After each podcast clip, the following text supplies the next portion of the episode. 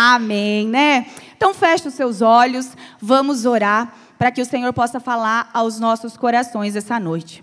Senhor, em nome de Jesus, Pai querido, Pai amado, eu quero colocar diante do teu altar a tua palavra, Pai. Quero colocar, Deus, a minha vida na tua presença, que o Senhor possa me usar, Jesus, como instrumento, Pai, nas tuas mãos para manifestar a tua glória, a tua unção e o teu poder, Pai. Que não seja eu falando, Pai, mas o teu Espírito falando através da minha vida. E assim nós possamos recepcionar, Jesus, aquilo que está no teu coração para nós, aquilo que o Senhor quer liberar, Senhor Jesus, do trono dos céus às nossas vidas vidas. Eu declaro paralisado toda a obra do inferno, toda ação das trevas, tudo aquilo, Pai, que queira de alguma forma roubar a palavra que será semeada no coração dos teus filhos essa noite. Mas eu profetizo, Jesus, que vai, Senhor Deus, essa palavra cair em terra boa, num coração bom e irá frutificar, germinar e crescerá e multiplicará, Pai.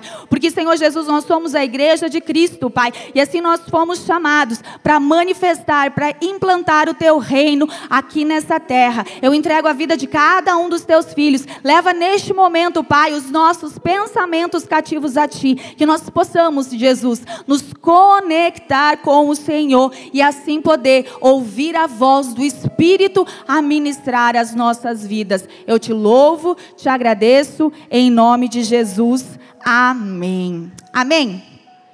E a palavra que o Senhor ministrou ao meu coração e eu gostaria de compartilhar com vocês essa noite tem como título bem assim: a virtude da perseverança. Romanos 12, 12, a palavra de Deus diz assim: Sedes alegres na esperança, pacientes na tribulação e perseverantes na oração. Então, o que é a perseverança? Ela é a qualidade de quem não desiste facilmente. Uma pessoa perseverante é também consistente em suas atitudes e comportamentos.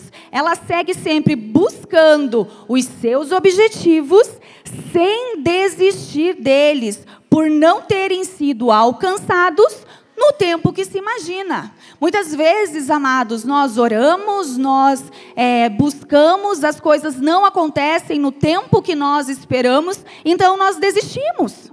Muitas vezes é muito fácil para nós, seres humanos, desistir. Nós achamos que a desistência é o caminho mais fácil.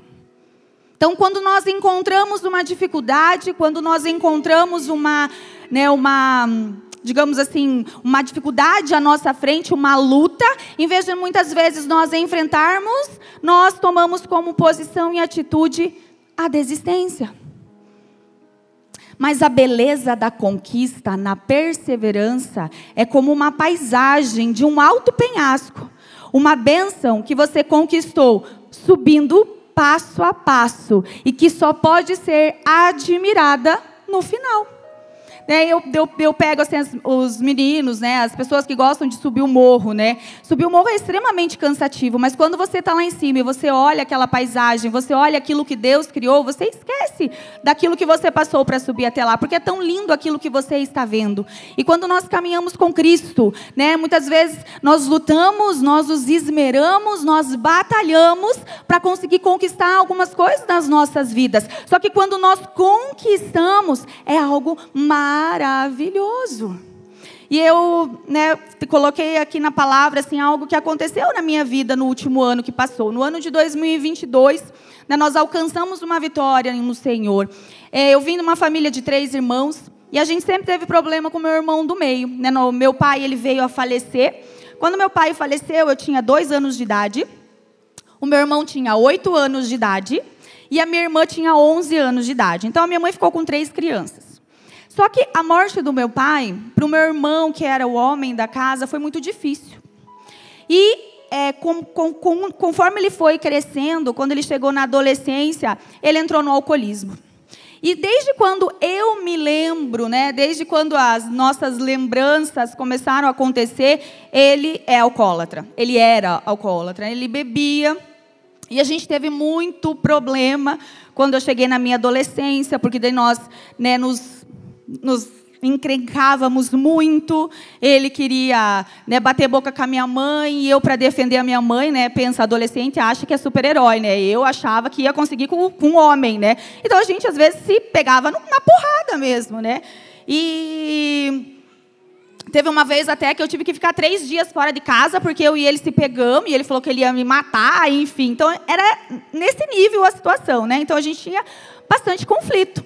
Só que, quando eu conheci Jesus, né, e eu cresci nesse meio, desde que eu, né, meu irmão sempre foi alcoólatra, nós internamos eles várias vezes em clínicas de recuperação, internamos ele, né, ele saía, ficava um tempo e voltava, saía, ficava um tempo e voltava. E muitas coisas foram acontecendo no decorrer. Só que quando eu conheci Jesus, eu comecei a orar pela vida dele, para que ele pudesse ser livre, para que a minha família fosse livre de todas as amarras do diabo, para que eles se convertam. E eu tomei posse da palavra de Deus que diz assim: que eu e a minha casa serviremos ao Senhor.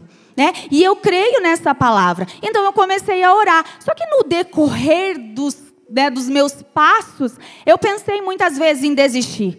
Eu olhava para ele e falava, gente, nós internamos de novo, não deu certo, internamos de novo, não deu certo. Eu assim, não vou mais orar, gente. Meu Deus do céu, o cara não tem jeito mesmo. Ah, acho que o Senhor não tem plano na vida dele, né? E muitas vezes esses pensamentos e esses sentimentos vêm sobre as nossas vidas.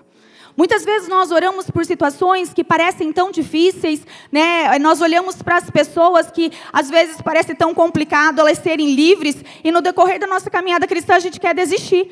Mas aí aquele sentimento vinha, eu falava: "Não, vamos continuar orando".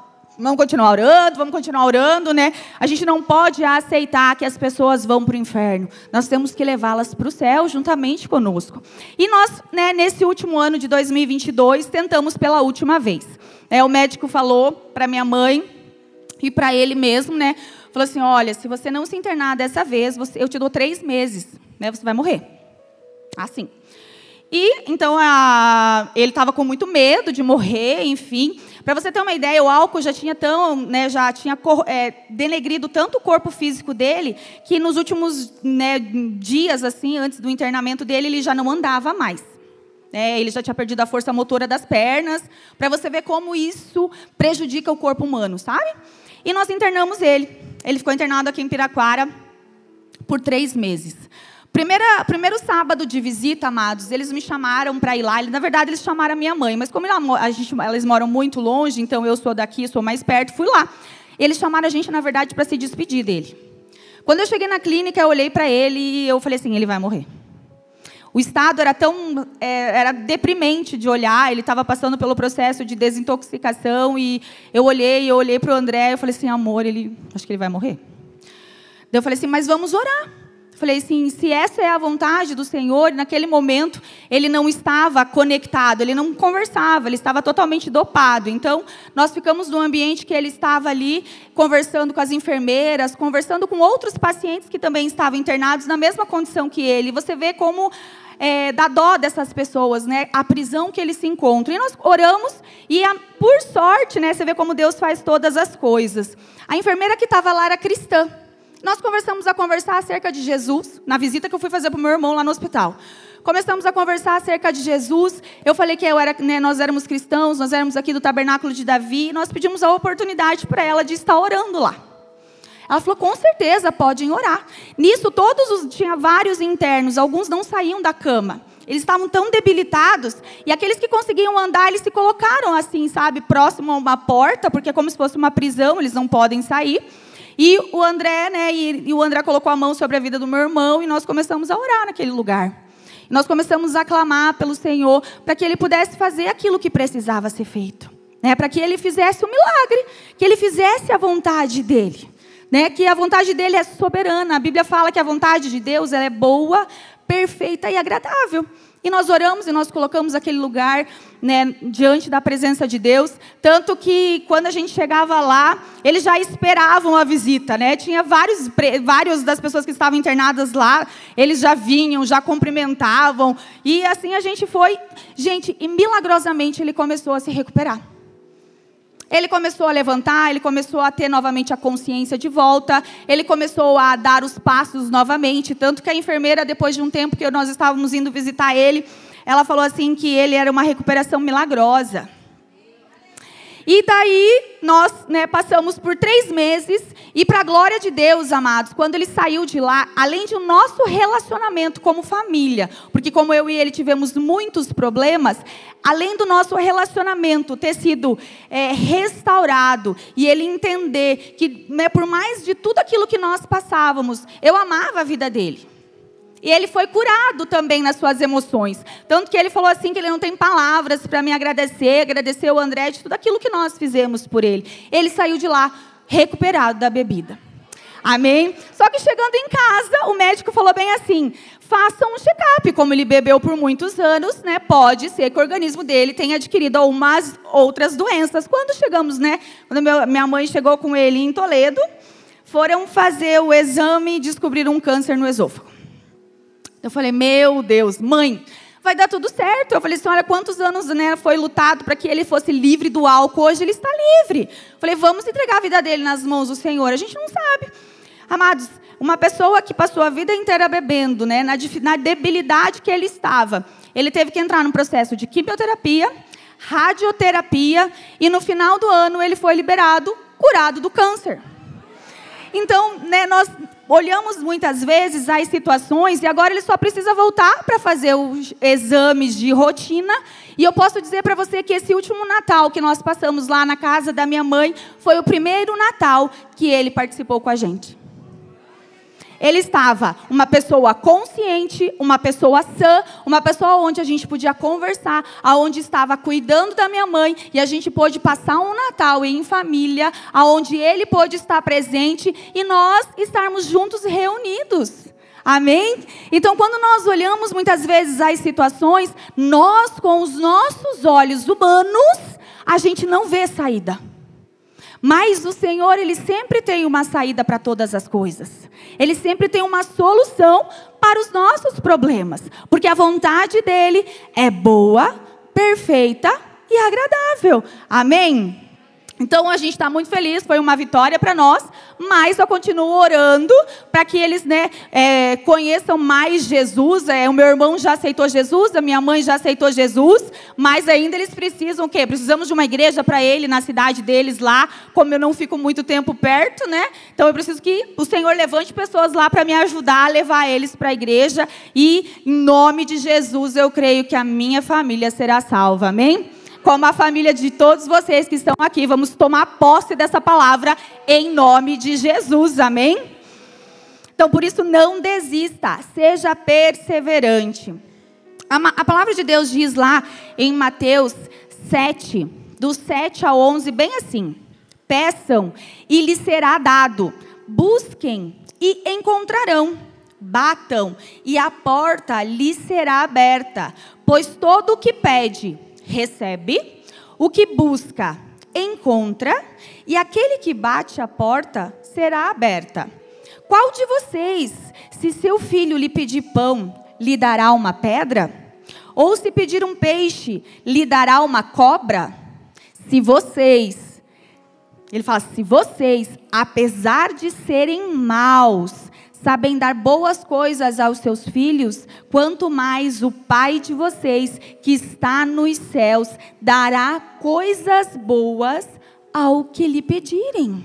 Então, amados, Jesus tem coisas maravilhosas para liberar sobre a sua vida.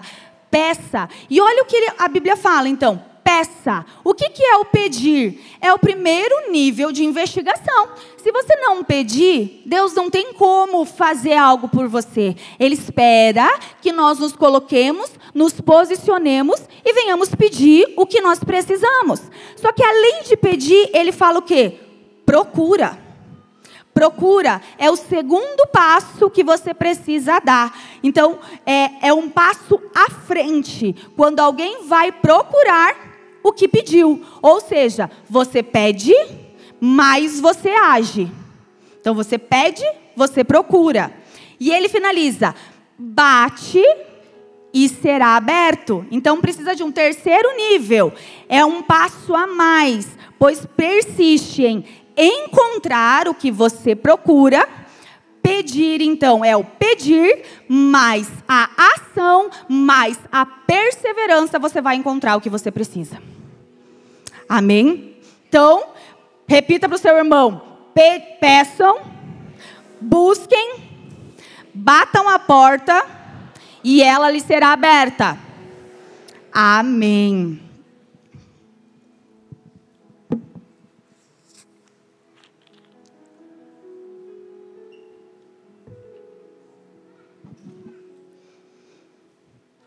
E eu quero ler um texto que eu acabei de falar para vocês em relação à escola de discípulos, né? A palavra de Deus diz lá, em Mateus 24. E eu gostaria de ler com vocês esse texto para nós continuarmos a falar um pouquinho sobre perseverança. Mateus 24, aqui a minha Bíblia está dizendo assim: ó, Jesus prediz o final dos tempos. E quando Jesus ia saindo do templo, Aproximaram-se deles os seus discípulos para lhe mostrarem as estruturas do templo. Jesus, porém, lhe disse: não, não vedes tudo isso? Em verdade vos digo que não ficará aqui pedra sobre pedra que não seja derrubada. E estando assentados no Monte das Oliveiras, chegaram-se a ele os seus discípulos em particular, dizendo: Dize-nos, quando serão essas coisas? E que sinal haverá da tua vinda e do fim do mundo? E Jesus respondendo disse-lhe: Acautelai-vos, que ninguém vos engane. Então fiquem espertos, vigiem, para que vocês não sejam enganados. Versículo 5 diz: Porque muitos virão em meu nome, dizendo: Eu sou o Cristo, e enganarão a muitos. Então, muitos serão enganados, amém, amados? E ouvireis de guerras e de rumores de guerra. Você tem escutado de guerra na televisão? Diz amém. Quem tem escutado acerca das guerras? Então nós já estamos ouvindo. Ouvireis de guerras e rumores de guerras. Mas a Bíblia fala: olhai, não vos assustei, porque é necessário que tudo isso aconteça, mas ainda não é o fim. Porque se levantará nação contra nação o, e, reinos, e reino contra reino. Haverá fomes, pestes. O que, que nós acabamos de passar dois anos atrás? Peste. Haverá terremotos em vários lugares, mas todas essas coisas são o princípio das dores. Então, vão, é, vos hão de entregar para ser desatormentados e matar-vos-ão, e sereis odiados de todas as nações por causa do meu nome. Neste tempo, muitos serão escandalizados e trair-se-ão uns aos outros, e uns aos outros se odiarão surgirão muitos falsos profetas e enganarão a muitos. E, se por, e por se multiplicar a iniquidade, o amor de muitos se esfriará. Gente, eu não sei vocês, mas essa última semana eu só vi. Quem viu o circo de horrores no jornal diz amém? Desde domingo passado a gente só está vendo horrores.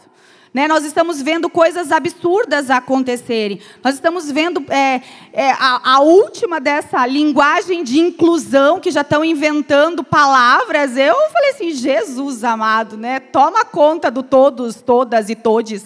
Né? Sangue de Jesus tem poder. Gente, da onde eles estão tirando essas coisas? E a gente tem que tomar cuidado, porque o diabo ele quer que nós venhamos ser ignorantes. Você não viu a última do nosso ministro da Educação? Que 8 mais 4 é 11? Então, gente, se nós estamos, né, como uma autoridade ministerial da educação que não sabe somar 8 mais 4, então, gente, nós temos que entender que nós precisamos buscar pelo conhecimento para não sermos enganados. Nós precisamos buscar conhecer a verdade, conhecer a palavra de Deus. Muitos falsos profetas irão surgir nesses últimos tempos, aonde eles vão pegar a palavra de Deus, vão distorcer as escrituras e vão tentar fazer que a gente engula goela abaixo. Que nós venhamos a aceitar muitas coisas que a palavra de Deus é clara em relação a muitas coisas.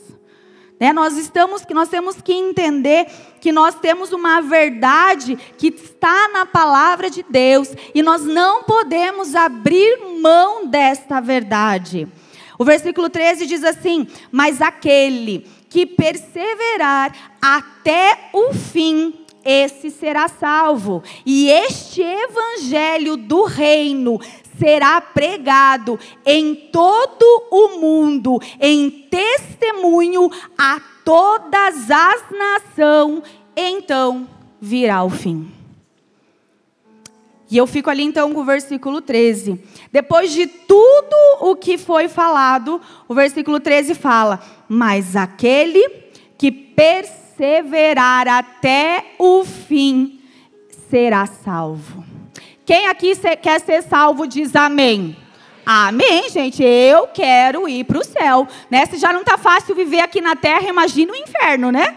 Sangue de Jesus, né? Então nós precisamos o quê? Ser perseverantes até o fim, para que a gente venha ser salvo, venha receber, né, a coroa da vida. Jesus Cristo nos assegurou que aquele que perseverar até o fim, então, ele será salvo. Como eu falei, o que é perseverar?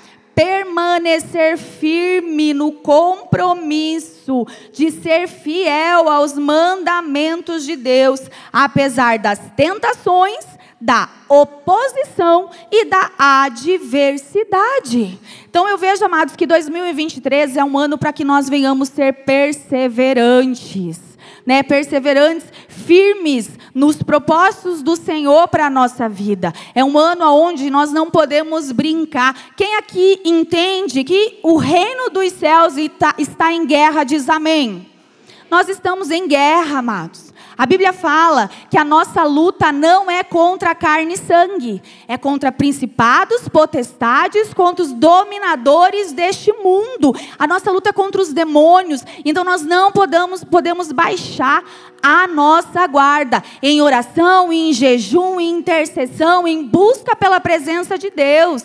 Nós temos que nos posicionar, deixar muitas vezes a nossa preguiça de lado, preguiça de vir ao culto, preguiça de participar dos grupos que vão iniciar daqui duas semanas, mas se posicionar. Chega de, né, chegou o tempo de nós brincarmos de sermos cristãos. Nós precisamos verdadeiramente nos posicionarmos como reino de Deus aqui nessa terra. O, versículo ali que nós lemos, ele fala o quê? Que o evangelho do reino será pregado em todas as nações. E quem vai pregar esse evangelho do reino? Diz amém. É eu e você. Nós vamos pregar esse evangelho do reino. Deus vai usar as nossas vidas para sermos o quê? Os implantadores do reino de Deus aqui nessa terra. Mas se nós andarmos aí meia boca, capengando, como que eu vou ser esse implantador do reino, não é mesmo? Então, precisamos permanecer firmes, mesmo diante de tentações, oposições e adversidades. A perseverança, então, eu vejo que ela é uma das mais belas e maravilhosas virtudes encontradas na vida cristã. Acredito que a perseverança é uma das características que compõem a base, a estrutura e o alicerce para que nós venhamos garantir o sucesso, alcançando todas as vitórias almejadas na vida cristã. Eu também acredito que muitos, que muito, né, que o motivo de muitas derrotas nas nossas vidas, né, na vida dos cristãos, é devido à abstinência da virtude chamada perseverança. Mesmo aqueles que tiveram experiências espirituais poderosas com Deus e prestaram serviço fiel, podem, podem um dia se desviar do caminho certo ou ficar inativos caso não perseverem até o fim. Quem está aqui essa noite, né? Você não conhece alguém que começou a caminhada cristã com você e hoje não está mais. Né, quando eu iniciei a minha caminhada cristã, muitas das pessoas que começaram comigo hoje já não estão mais. Pessoas que eu tinha como referência no momento que eu me converti. Pessoas que na época que eu me converti cuidaram da minha vida. Hoje nem na igreja mais eles vão. E isso é triste, amados. Porque nós nos deixamos parar, nós nos deixamos paralisar pelas adversidades, pelas dificuldades e muitas coisas, muitas vezes pelas coisas que acontecem no dia a dia. Conflitos, brigas, murmurações, fofocas, conflitos. Muitas vezes, tudo isso nos para. Porque nós não sabemos estar nos pés de Cristo, levando a Cristo todas as coisas e nos mantermos firmes. Eu lembro que o primeiro ano que eu me converti, gente, foi terrível. Aí eu me converti, eu entreguei a minha vida a Jesus, eu falei, nossa, agora tá tudo certo, né, gente? Né? Não faço mais parte do mundo, sou de Jesus e comecei a minha caminhada cristã. Começou um ano maravilhoso, né? Eu me batizei, eu estava apaixonada por Jesus, só que começou as tribulações, né? Nós tínhamos um carro, nós estávamos voltando do trabalho, uma pessoa veio, bateu no lado do nosso carro assim, fez a gente rodar a gente parou com o carro, a pessoa desceu e ainda começou a brigar com a gente, como se a gente tivesse errado. Foi uma maior confusão lá no meio da rua. Achei que eu até ia apanhar da pessoa lá. Eu falei, meu Deus, né? No final das contas, para a gente não brigar ali com o pessoal, cada um assumiu o seu prejuízo. Ficamos com prejuízo no carro, tivemos que mandar arrumar. Primeiro prejuízo. Né? Fomos lá, tivemos que pagar o conserto do carro. Né, uma despesa que não estávamos esperando, mas beleza. Pegamos o carro da, né, pegamos o carro da mecânica, ele estava arrumado, beleza. Nós andando, nós paramos do lado da, nós paramos para poder atravessar, obviamente, numa preferencial. O cara que estava à nossa frente, era a primeira vez que tinha pego um carro automático. Na hora que ele foi arrancar, em vez de ele colocar o drive para ir para frente, ele colocou o ré e foi para trás. Bateu na frente do nosso carro, destruiu o carro. Eu falei, Senhor Jesus, da onde que a gente vai tirar dinheiro para consertar o carro de novo? Falei, agora bater na frente né, desceu, daí o menino era, né, era novo, teve que chamar o pai, enfim. No final das contas, né, resolveram lá, o André conversou com o pai dele, enfim. Beleza, mandamos o carro arrumar. A gente pegou o carro de volta, claro, né? Fomos, né, na época, o pastor Zé Roberto era o líder do nosso grupo familiar. Então, pensa que grupo abençoado para que o pastor da igreja fosse o líder da gente. Ele era o nosso líder, né? Porque aquele grupo era maravilhoso. A gente era tudo bênção. Ele chegou lá numa, num dia de quarta-feira, eu e o André estávamos vindo do trabalho, ele ligou para nós e falou assim: Ah, então, André, hoje você ministra a palavra no grupo familiar. É, né, vou passar para você a palavra e tal. Né, chegamos, dois Zé Oreia na época, eu falei: Sangue de Jesus tem poder, né, amor? O que, que nós vai falar, né? Daí chegamos no grupo familiar, estava o pastor e a pastora. Pensa você pregar a palavra com o pastor e a pastora da igreja no teu grupo familiar, né, gente? Você quer morrer. Beleza, né? Mas a gente passou pela prova. Ministramos lá, o André ministrou, né? Foi bênção demais o grupo familiar. Quando nós estávamos indo embora, a palavra daquele dia era sobre finanças. Aí ele ministrou sobre finanças e tal, né? Quando nós saímos do grupo familiar naquele dia, gente, vocês não vão acreditar. Uma pessoa, né, maravilhosa, com certeza, pegou uma pedra e ele passou em toda a lateral do carro, assim. Ele estava com risco de fora a fora. Mas aquele risco fundo. A hora que eu olhei assim, tipo, eu falei, Senhor, o que está acontecendo, Jesus? A gente não tem mais dinheiro para arrumar nada. Não tem mais dinheiro nem para comer. Né? E eu falava assim, meu Deus, o que, que vai ser da gente, né? Mas Queridos, nós nunca murmuramos para o Senhor, né? Nós nunca reclamamos e falava, Senhor, ajuda a gente, né? E deixamos aquele risco, a gente não tinha mais dinheiro para arrumar. Beleza. Um dia nós, né, também lá no não sei aonde que foi. A gente saiu com o carro na segunda-feira, começamos a escutar um barulho. Eu falei, nossa, o que, que aconteceu? Fomos ver, queridos, o nosso carro tinha sido michado tinham roubado tudo que tinha dentro, o step e tal. Eu falei, meu Deus do céu. Daí a gente ligou para o pastor na época, né? Era o meu primeiro ano de igreja, gente. Era o meu primeiro ano. Eu falei assim, pastor, o que está acontecendo? Daí ele falou assim, filha do céu, eu não sei nem o que te dizer. Eu falei assim, deixa que eu vou ajudar vocês. Espera aí que eu vou ajudar com o step. Tanto que na época a gente não tinha mais dinheiro para nada. Ele deu o step para a gente. Né? Ele falou assim: não, pega esse step aqui, coitado desses dois, né? Misericórdia. Daqui a pouco eu vou até se desviar de tanta aprovação que estão passando no primeiro ano, né? Beleza, deu o step pra gente, ficou por isso mesmo, né? E foi. Ah, para você ter uma ideia, a gente estava tão duro na época que a, não sei se a Gislaine do Fábio tá, não está aqui, mas se ela estiver escutando, ela é testemunha. Nós estávamos entrando no mercado, ali no Para Todos, se eu não me engano. E o André olhou para mim e falou assim, amor, é, o céu... Gente, eu falei assim, amor, o que, que a gente vai comprar, né? Falei para ele. E faltava três dias para o final do mês. Três dias. Então, a gente tinha que passar três dias até que a gente fosse receber o nosso salário. Daí eu falei assim, amor, então o que a gente vai comprar, né? Daí ele olhou para mim, olhou a conta corrente e ele falou assim, amor, o céu é o limite até 13 reais. Daí eu comecei a dar risada, gente. Sério, eu falei, o que, que a gente vai fazer com 13 reais? Eu falei, o que, que a gente vai comprar com 13 reais para a gente passar três dias?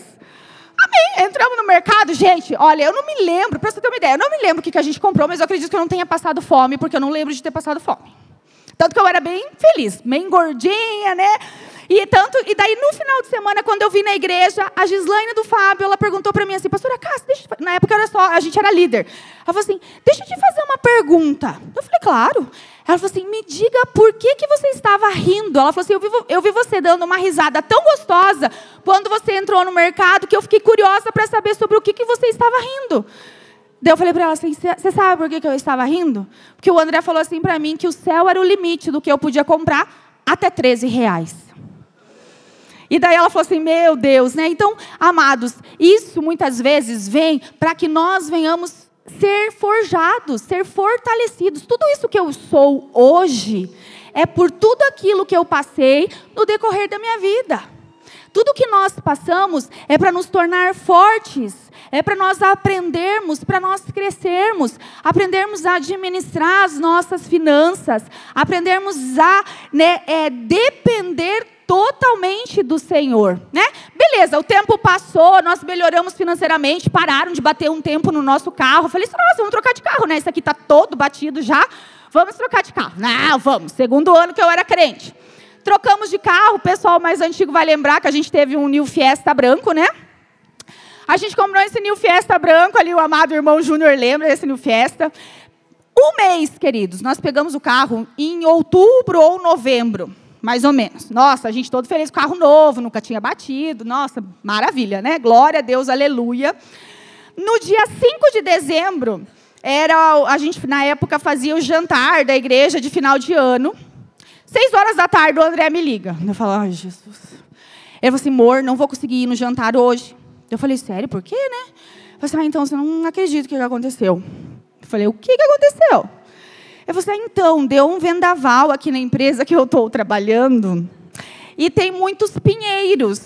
E um galho do pinheiro é, soltou do pinheiro e ele veio voando assim por cima de todos os carros e ele caiu em cima do nosso. Então eu falei, está de sacanagem. Ele falou assim, não, amor, ele, é, o teto baixou, o vidro estourou, a porta não está fechando. eu falei, não, você está de sacanagem. E eu ainda tinha aqui no jantar, queridos, de final de ano, porque eu já, eu já trabalhava na igreja. E sorri para todas as pessoas, e falar, sejam muito bem-vindos. E lá o André tentando saber o que ia fazer com o carro, como que ele ia fechar a porta, né?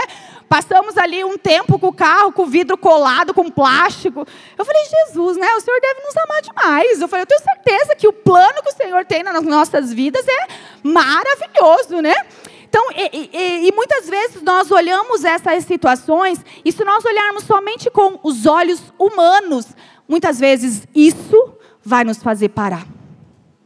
A nossa conta financeira, muitas vezes, ruim, pode nos fazer parar. A nossa dificuldade, muitas vezes, que nós temos de vir à igreja, pode nos fazer parar. E isso não pode ser motivo de nós desistirmos. Porque o Senhor sempre, sempre vai ter um escape para as nossas vidas. Eu, né, eu, é algo que eu aprendi acerca de dízimos e ofertas. Eu já passei por bonança, já passei por dificuldade, mas alguma co uma coisa que eu nunca abri mão, e nem o meu esposo, foi de dizimar e de ofertar. Isso nunca foi negociável. Eu deixava de pagar, tanto que na época que a gente estava duro mesmo, a gente deixava de pagar água e luz. Então a gente sempre pagava atrasado, mas a gente nunca deixou de dar o dízimo, porque nós entendemos que as nossas vidas dependem de Deus. E se nós não tivermos o Senhor nas nossas vidas, queridos, nós não iremos chegar em lugar nenhum. E para a glória de Deus, ele sempre nos deu vitória. Então, olhe para o irmão do seu lado e fale assim: Deus tem um escape para aquilo que você está passando. Não desista, mas persevere Amém? Amém. Aleluia.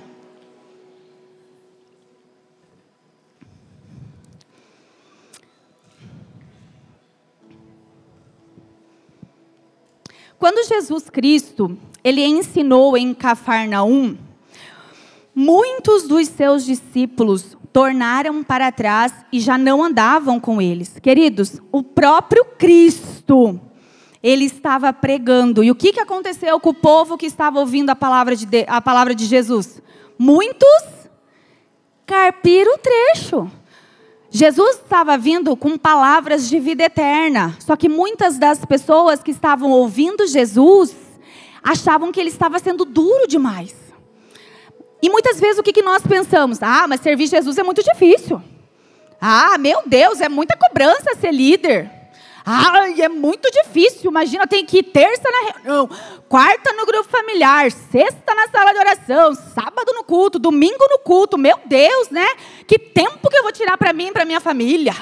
Meu Deus, né? É muita pressão. Tem que estar tá todo domingo no culto, senão meu líder vai ficar me mandando mensagem, por que, eu não fui? Eu tenho que ficar dando satisfação.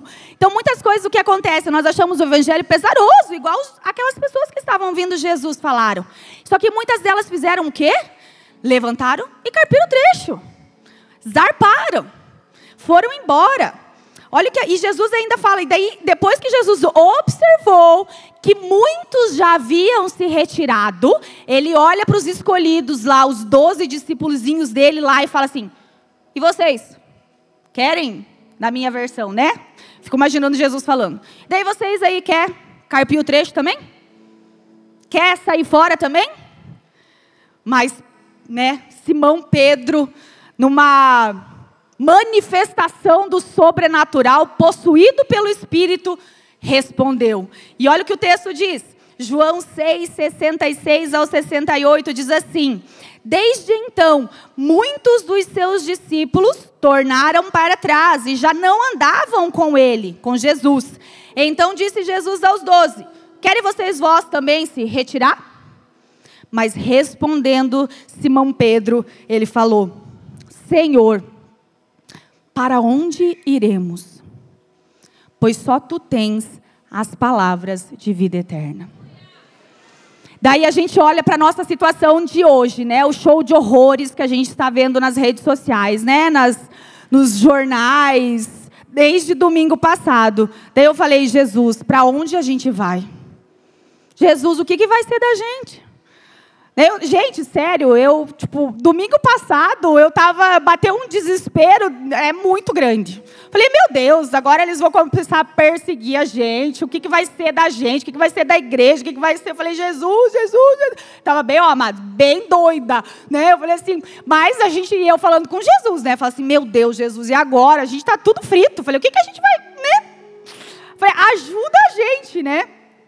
E o Senhor ministrou meu coração e no final eu quero compartilhar com vocês o que o Senhor me disse para que você possa tomar posse dessa palavra também. Então nós temos o quê? Que olhar para Jesus e saber que nós não temos, amados, para onde correr. Não há nada de forma terrena e carnal que vai ser suficiente, que vai poder nos ajudar, porque só Jesus tem as palavras de vida eterna. A nossa dependência tem que ser de Cristo. A nossa vida, a nossa entrega, a nossa mente tem que estar aos pés de Jesus. É, então, não vamos nos retirar, mas vamos permanecer posicionados e firmes naquilo que Deus tem para a minha vida e para a sua vida. Então, lembre-se, Perseverar é manter-se firme e constante, né? Mostrar perseverança, firmeza, sem mudar, mas sem variar, sem mudar, permanecer. E por que devemos perseverar? Jesus nos mostrou então a importância da perseverança para que nós venhamos alcançar a salvação. Como a gente já leu ali em Mateus 24, 13, a Bíblia fala: Mas aquele que perseverar até o fim será salvo. Se a perseverança, sem, sem a perseverança, você não pode alcançar a salvação. Afinal, ela é um ato feito pelo amor que Deus tem pelas nossas vidas através de Jesus Cristo. Então nós temos que ver, queridos, como nós lemos o, o versículo em Mateus 24 o fim dos tempos. Nós precisamos perseverar. A apostasia, ela surge através de dos falsos mestres, dos falsos profetas, pregando e promovendo o falso evangelho. A apostasia, muitas pessoas se desviarão e abandonarão a fé verdadeira. A Bíblia fala que a segunda vinda de Jesus, ela é precedida pelo abandono da fé verdadeira.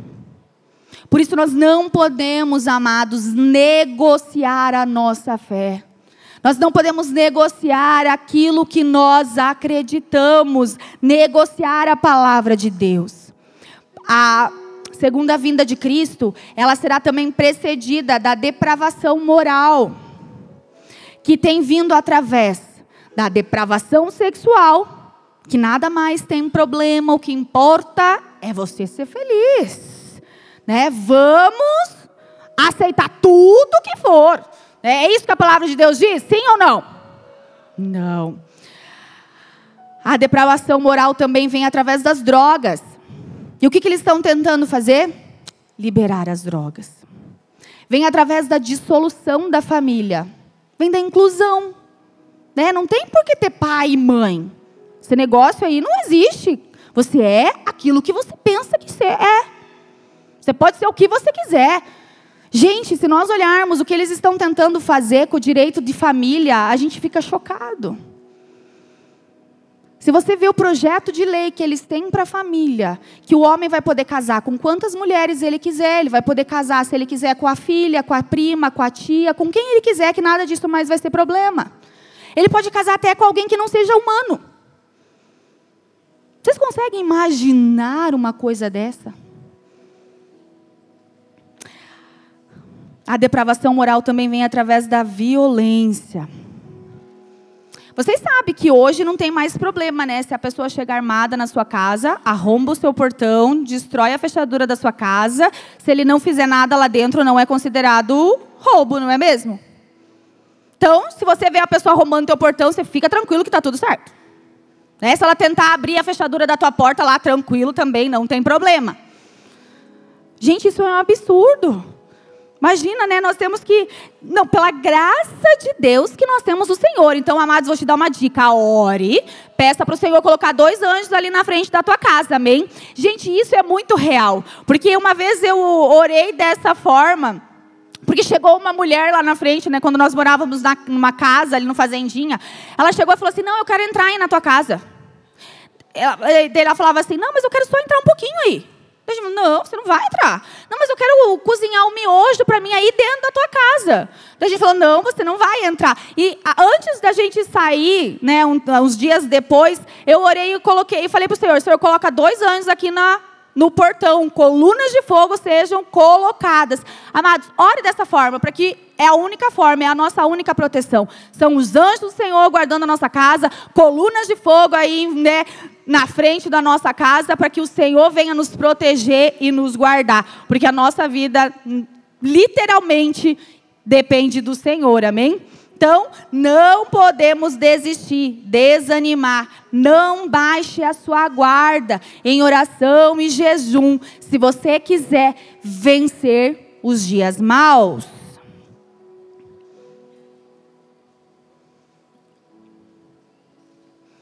A Bíblia nos mostra muitos homens e mulheres que perseveraram. Eu quero só dar rapidamente alguns exemplos para que a gente possa entender. Vamos olhar a vida de Noé. Noé foi um homem que perseverou. Ele perseverou num tempo onde as pessoas não conheciam chuva. E daí chegou um cara falando que ia chover, que ia ter um dilúvio, que ia destruir toda a humanidade, e ele estava construindo um barco.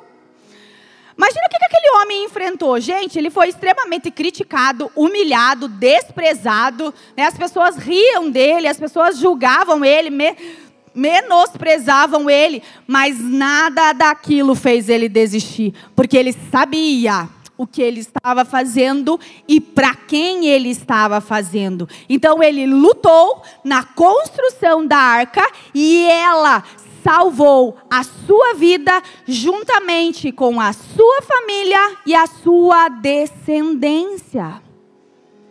A perseverança não salva só você, salva a sua casa e a sua descendência. Quando nós permanecermos firmes naquilo que Deus tem para nós, nós além de sermos salvos, nós estamos o que beneficiando a nossa família e a nossa descendência. Josué, outro homem que perseverou em seguir ao Senhor. Josué 24, 15, a palavra de Deus diz: se, porém, não agrada a vocês servir ao Senhor, escolham hoje a quem irão servir: se aos deuses que os seus antepassados serviram além do Eufrates, ou aos deuses dos amorreus, em cuja terra vocês estão vivendo. Mas eu e a minha família serviremos ao Senhor. O nome Josué no hebraico quer dizer Jeová é salvação, e no grego ele significa Jesus. Então, Josué, ele foi alguém que serviu a Deus com inteireza de coração. Mesmo quando ele foi enviado por Moisés como um dos espias para ver a terra prometida, ele foi um dos únicos que voltou com algo positivo, como algo, né, como é, mostrando que de fato a terra era boa. Quando ele chegou lá e olhou os gigantes e se deparou com os gigantes, ele não olhou a dificuldade que ele iria enfrentar, mas ele olhou que aquela terra manava leite e mel. Então nós temos que tirar os nossos olhos somente dos problemas, das adversidades e olhar ao Deus que você serve. Ele vai nos ajudar a vencer.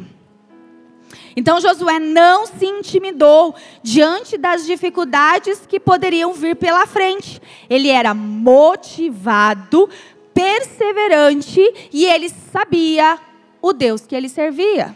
E eu pergunto para você essa noite: você sabe o Deus que você serve? Quem sabe o Deus que serve aqui diz amém? Amém. E ele é poderoso, não é mesmo? Ele é poderoso, a Bíblia fala que ele é poderoso para fazer muito mais daquilo que pensamos ou imaginamos. Então a gente não consegue nem imaginar praticamente o poder do nosso Deus. Outra mulher que foi muito perseverante, Ruth, foi uma mulher que perseverou. Ela ficou viúva, pobre, mas ela se manteve intacta em sua reputação até ser remedida e tomada novamente por esposa. Queridos, imagine para uma mulher ficar sozinha, né, perder o seu marido, ela não tinha ninguém, não tinha recursos, era extremamente pobre, mas ela não desistiu. Agora eu fico pensando o que se passava dentro dela. Com certeza, muitos pensamentos de desistência deveriam passar pela mente dela, mas ela não desistiu. Ruth em Ruth 4,13, a palavra diz assim: Assim tomou Boaz a Ruth, e ela lhe foi por mulher, e ele a possuiu, e o Senhor lhe fez conceber e deu à luz a um filho. E o galardão da sua nobre perseverança foi que o seu nome, o nome de Ruth, foi inserido na genealogia de Jesus Cristo. Olha o que Mateus 1:5 ele fala: "E Salmão gerou de Raabe a Boaz, e Boaz gerou de Ruth a Obed, e Obed gerou a Jessé." Gente, Deus ele pode fazer através de uma pessoa perseverante que não parou diante das lutas, das dificuldades, algo sobrenatural. Ela foi inserida na genealogia de Jesus Cristo. Porque ela não parou. Ela não desistiu. Ela enfrentou. E ela foi tirada da sua viuvez, ela foi tirada da sua pobreza e ela foi honrada, fazendo parte da genealogia de Cristo. Outro exemplo de perseverança, o nosso mestre Jesus.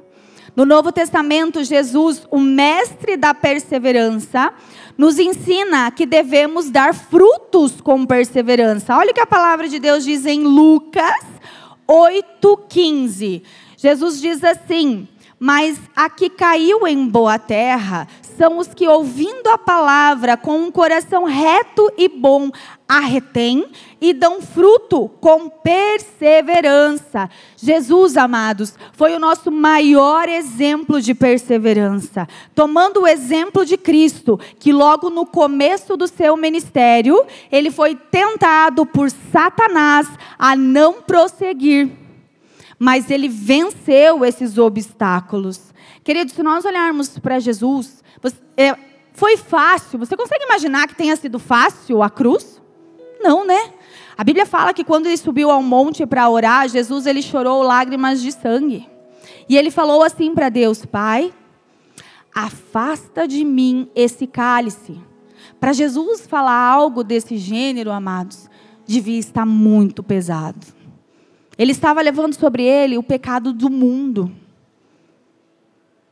Mas ele olhou para o Senhor e falou: Pai, mas não seja feita a minha vontade, mas a vontade daquele que me enviou. Queridos, eu não sei que situação você está passando, ou você já passou, ou você vai passar, né? É, eu não sei o que nos espera, aquilo que você está enfrentando. Né? Todos nós passamos e enfrentamos algo nas nossas vidas que muitas vezes nós, olhando as nossas vidas, nós achamos que aquilo é realmente muito pesado. Mas Jesus, Ele está nos ajudando, Ele está nos ensinando e Ele está nos auxiliando a carregar os nossos fardos, mas no final, né, quando nós perseverarmos até o fim, nós seremos salvos né, o reino de Deus, a eternidade nos espera. Então não podemos desfalecer. Segunda Crônica 5, 7, a palavra de Deus diz assim: Vós, porém, esforçai-vos e não desfaleçam as vossas mãos. Para Jesus, né, para eles falarem isso, gente, porque de fato nós passamos por situações difíceis. Mas a palavra de Deus diz: esforçai-vos e não se desfaleçam as vossas mãos, porque a vossa obra terá uma recompensa. Então diga para o seu irmão do lado que está aí: esforçai-vos e não desfaleça as vossas mãos, porque a vossa obra terá uma recompensa. Amém? Nós iremos ser recompensados, amados, por aquilo que nós fazemos. Né? Deus ele não fica devendo nada para ninguém. Por isso não podemos deixar de perseverar. E agora eu quero olhar para alguns homens que não perseveraram na Bíblia. Olha o que acontece, amados, e o fim é triste para aquele que não persevera. Judas. Mateus 27, olha o fim de Judas, porque ele não perseverou ele optou por trair Jesus. Ele queria o reino, a glória e o poder dessa terra. Ele queria ficar ricão, milionário, poderoso. E esse é o fim de Judas e das pessoas que caírem neste mesmo erro. Mateus 27, do 4 ao 5, a palavra diz assim: Pequei, traindo o sangue inocente. Eles, porém, disseram: que nos importa? Isso é problema seu. Isso é contigo. Você vê como as pessoas se importam, né? Quando você está no fundo do poço, né?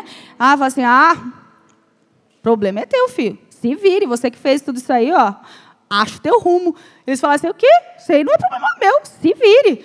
E ele, atirando para o templo as moedas de prata, retirou-se e foi se enforcar ele caminhou à morte. Ele tirou a própria vida. Quando nós traímos Jesus e não perseveramos, o nosso fim é a morte. Por isso que eu falei que, né, você, eu, você não conhecemos muitas pessoas que não perseveraram e morreram. Ananias e Zafira. A passagem de Ananias e Zafira está lá em Atos 5, do 1 ao 9. Olha o que aconteceu com eles. um homem chamado Ananias, juntamente com Zafira, sua mulher, também vendeu uma propriedade. Ele reteve parte do dinheiro para si. Sabendo disso, também sua mulher, então os dois eram né, cúmplices naquela situação, os dois sabiam o que estavam fazendo. E pegaram o restante do dinheiro, levaram e colocaram aos pés dos apóstolos.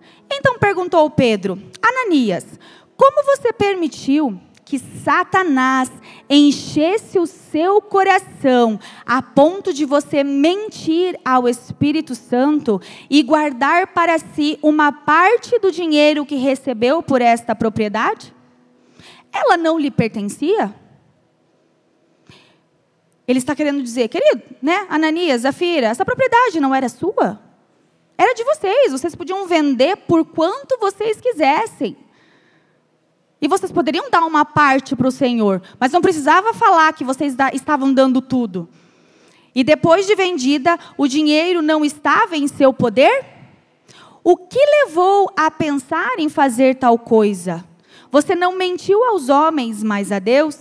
Ouvindo isso, Ananias caiu e morreu.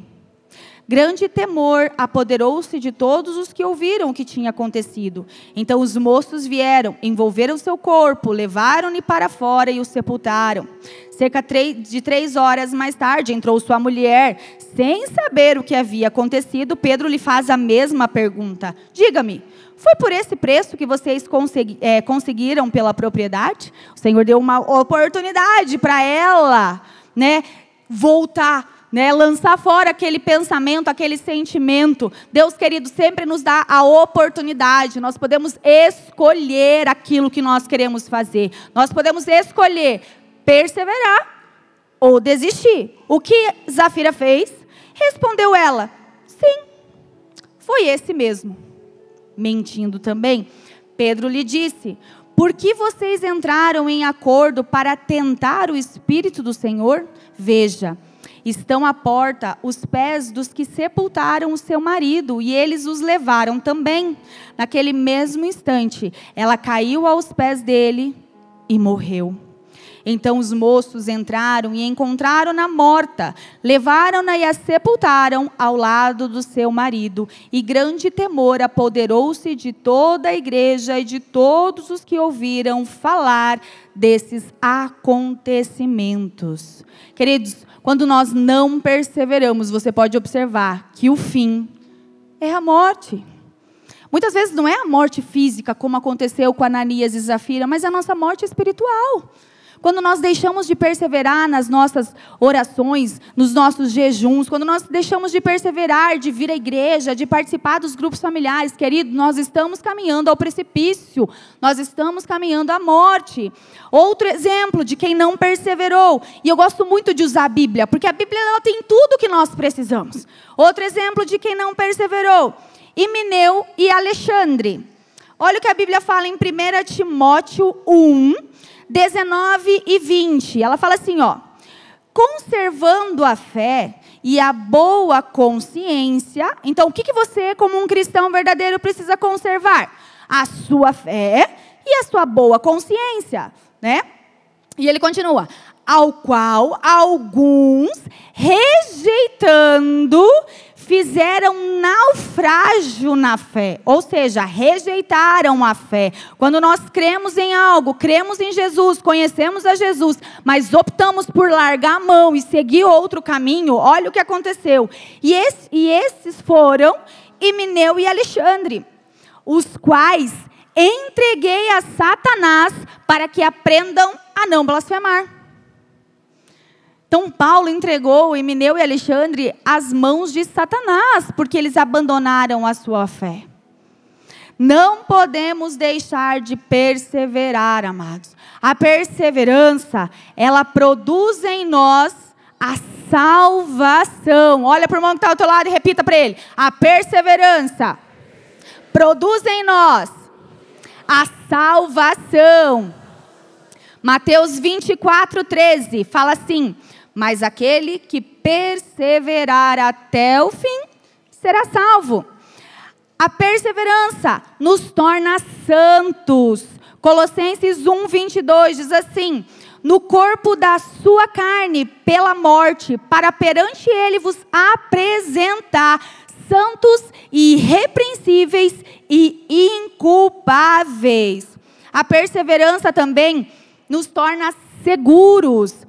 1 Coríntios 15, 58 diz assim: Portanto, meus amados irmãos, sede firmes e constantes, sempre abundantes na obra do Senhor, sabendo, sabendo que o vosso trabalho não é vão no Senhor.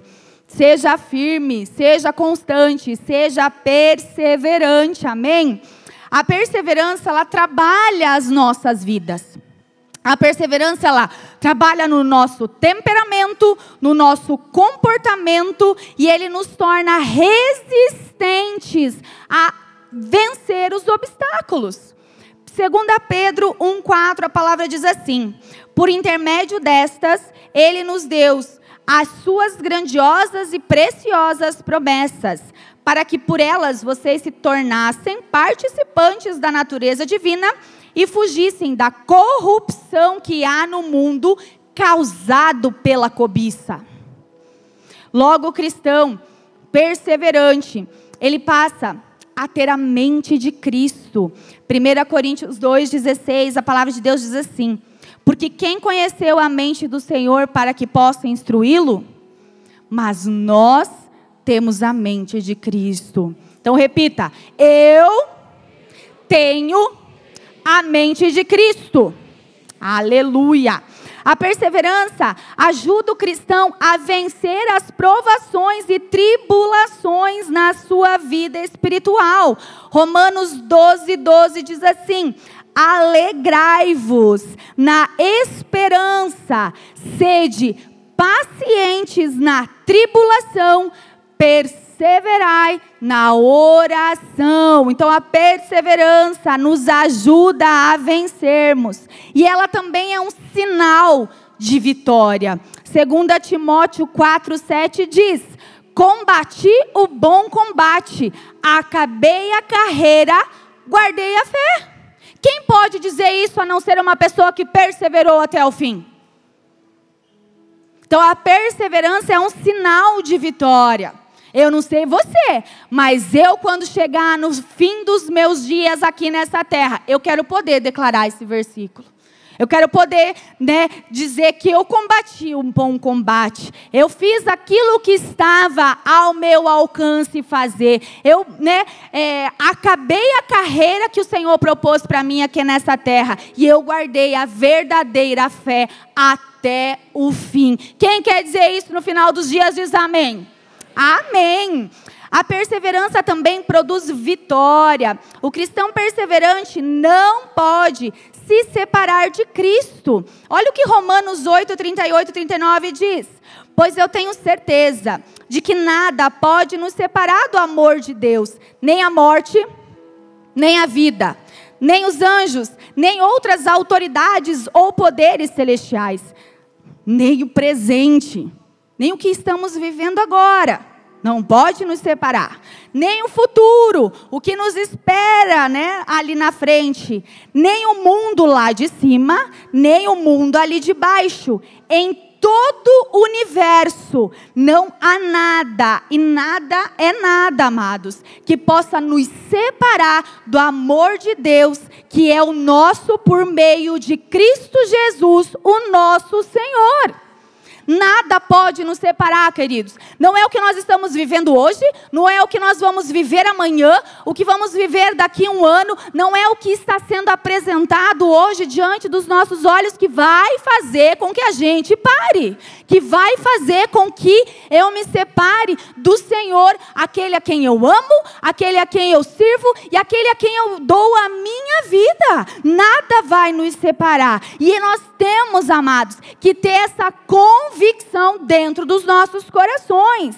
Porque nós necessitamos de ser perseverantes. Por quê? E eu vou repetir. Mateus 24, 13 diz: Mas aquele que perseverar até o fim será salvo. Se eu não perseverar, eu não vou encontrar a salvação. A palavra de Deus nos adverte, então, Cuidem com a apostasia, amados. Não se desviem, não parem. Busquem conhecer a palavra, façam o ITT, conheçam a verdade. A Bíblia fala o quê? Que nós conheceremos a verdade e a verdade nos libertará. Satanás, ele anda enganando, seduzindo o mundo. Portanto, não se deixe levar pelas banalidades desta vida, pelas camuflagens do inimigo, pois este mundo está rodeado de falsas aparências, mas você seja um vencedor e tenha discernimento no Espírito de Deus para identificar as ciladas do inimigo. Não caiam, amados. Né? Ore para o Senhor e peça o discernimento de espíritos, para que você possa discernir e identificar as situações.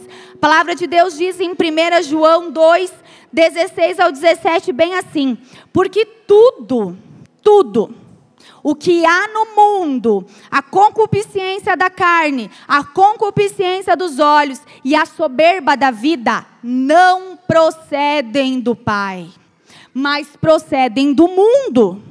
Ora, o mundo passa, bem como a sua concupiscência. Queridos, eu vou dizer para você que tudo vai passar. Se você tiver poder, vai passar. Se você tiver dinheiro, quando você morrer, quando as pessoas morrerem, é, muita gente não entende, ela não vai levar a sua conta corrente no caixão. Porque o dinheiro não vai fazer diferença lá onde ela está indo. Nós não vamos levar nada desse mundo.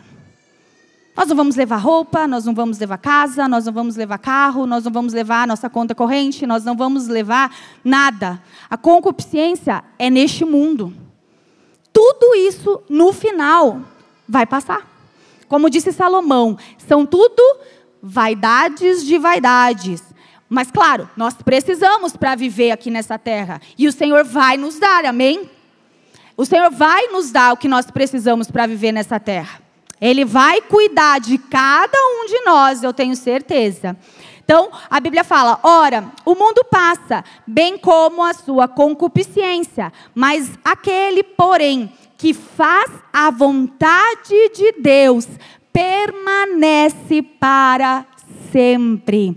Então, amados, não é hora de você parar, não é hora de você desistir, não é hora de você retroceder na sua vida com Deus, naquilo que você está fazendo para o Senhor. É o momento que nós mais precisamos estar atentos e vigilantes, orando e jejuando sem baixar a guarda. Quem lembra, a pastora falou semana passada?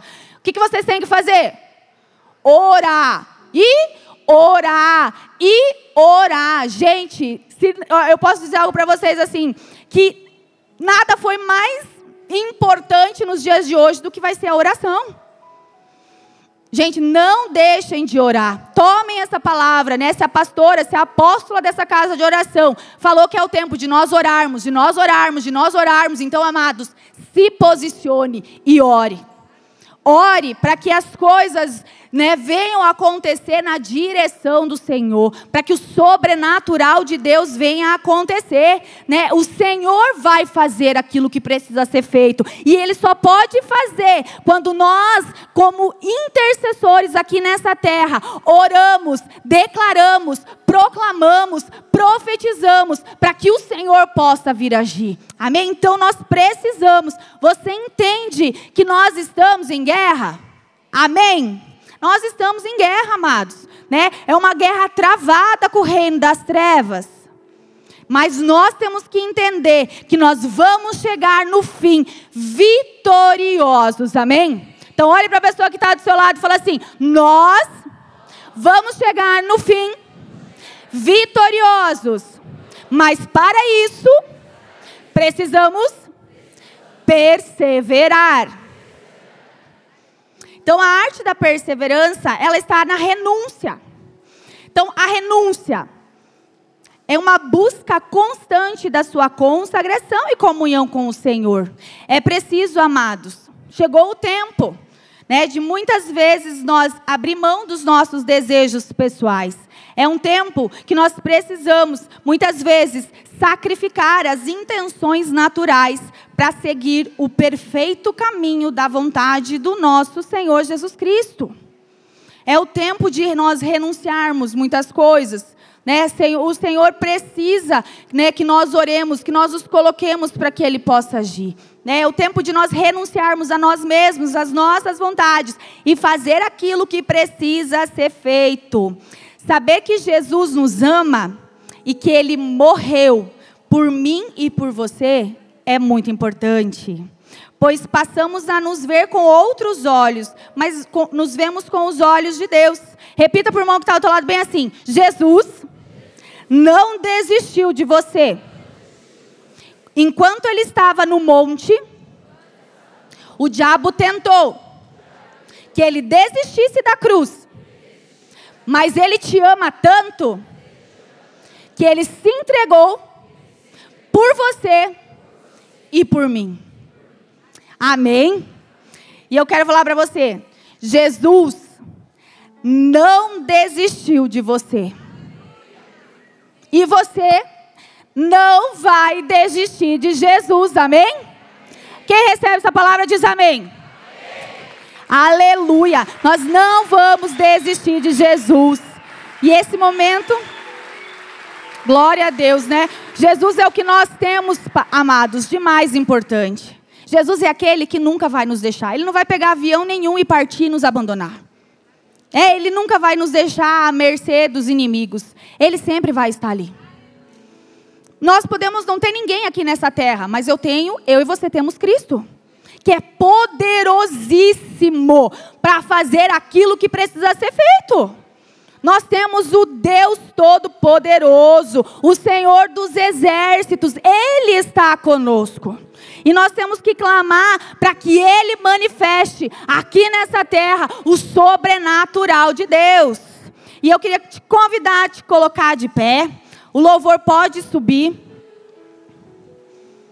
E eu e o Senhor colocou no meu coração, né? Eu não sei o que você passou, o que você está passando. Eu não sei o que você já desistiu na sua caminhada cristã o que você abriu mão.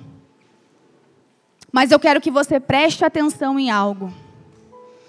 O que a palavra de Deus tem para dizer para mim e para você? Se nesse momento você está com medo, a palavra de Deus diz bem assim: o perfeito amor, o verdadeiro amor, lança fora todo medo. Se você neste momento está se sentindo fraco, desesperado. Jesus, o que vai ser da gente? Jesus, ajuda. A palavra de Deus diz em 2 Coríntios 12, 10: Quando eu estou fraco, aí é que eu sou forte. Se você está se sentindo cansado, Fala, Jesus, nós oramos tanto para que as coisas acontecessem, a gente não viu nada acontecer. Nossa, a gente jejuou, a gente orou, a gente fez clamou, a gente proclamou, a gente profetizou, a gente fez tudo. Ai, a gente está cansado, Jesus. Será que compensa? Será que vale a pena a gente continuar? Né? Nós estamos cansados. A Bíblia fala bem assim, Mateus 11, 28. Vinde a mim, você que está cansado, e eu vos aliviarei. Jesus vai nos aliviar, vai tirar todo o cansaço, vai tirar tudo aquilo que de alguma forma está nos tentando paralisar. Se você está enfrentando alguma enfermidade e por esse motivo você quer desistir, a palavra de Deus diz em Marcos 2,17: Eu vim para os doentes. Você quer desistir porque você está ou enfrentou a morte? Enfrentou a morte de um ente querido, enfrentou uma situação, a palavra de Deus diz em Mateus, você tem medo da morte, né? Ai, meu Deus do céu, vamos morrer. A palavra de Deus diz, João 11, 25: Aquele que crê em mim, ainda que morra, viverá. Você tem medo de passar fome?